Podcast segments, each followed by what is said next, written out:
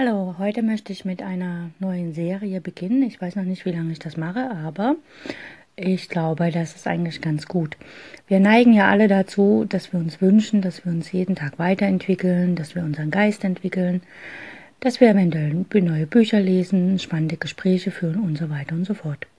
Und viele, sehr viele können zum Beispiel Schach spielen. Schach, ne? das Spiel mit den 32 Figuren auf den 64 Feldern. Einer hat weiß, der andere hat schwarz. Und die Weißen beginnen und die Schwarzen setzen fort und so weiter. Jeder kennt das. Und jetzt ist es so, dass viele Schachspieler das Gefühl haben, sie könnten besser spielen, wenn sie blind spielen können. Blindschach, ohne Schachbrett, ohne Figuren, sondern einfach nur die Züge ansagen und die Züge dann nachvollziehen. Und ich möchte hier eine Serie starten, womit wir anfangen können, blind Schach zu spielen.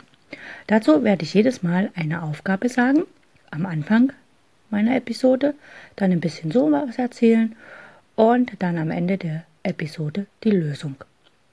Okay, fangen wir an. Die erste Position auf dem Schachbrett ist folgende.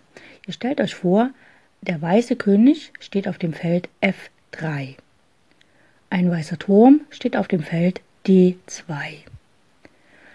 Ein schwarzer König steht auf dem Feld G8 und eine schwarze Dame steht auf dem Feld G6. Ich sage es nochmal, nur um zum Nachprüfen. Baut es bitte nicht auf, sondern versucht es wirklich im Kopf euch vorzustellen.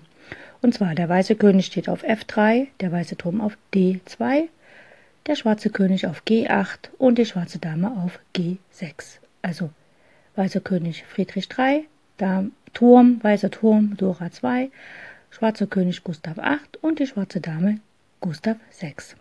Die Aufgabe jetzt, was kann Weiß als Zug machen, um die Partie zu gewinnen?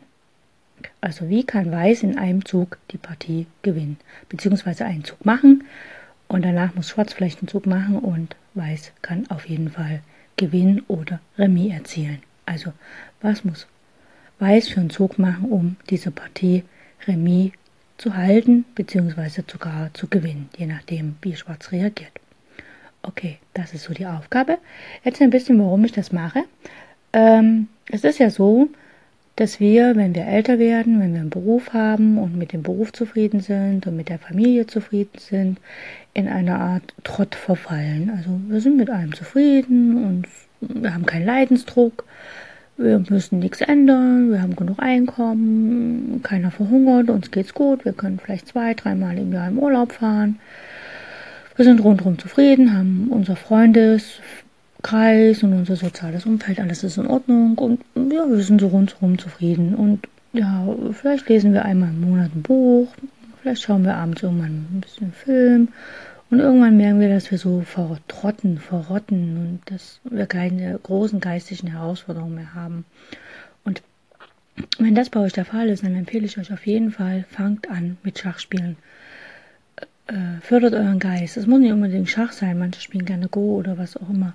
Aber fangt an, dass ihr euren Geist fördert und dass ihr so da sozusagen rauskommt und äh, euch weiterentwickelt.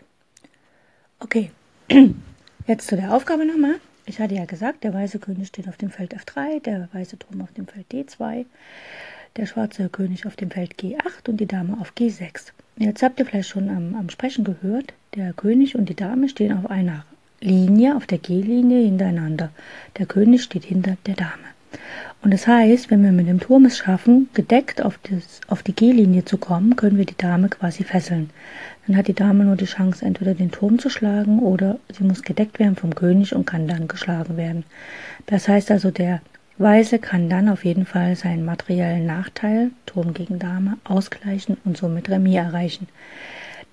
Der Turm steht auf der, auf der D-Linie, D2, könnte theoretisch nach G2 gehen und jetzt muss man nur noch prüfen, ist er dort gedeckt oder nicht.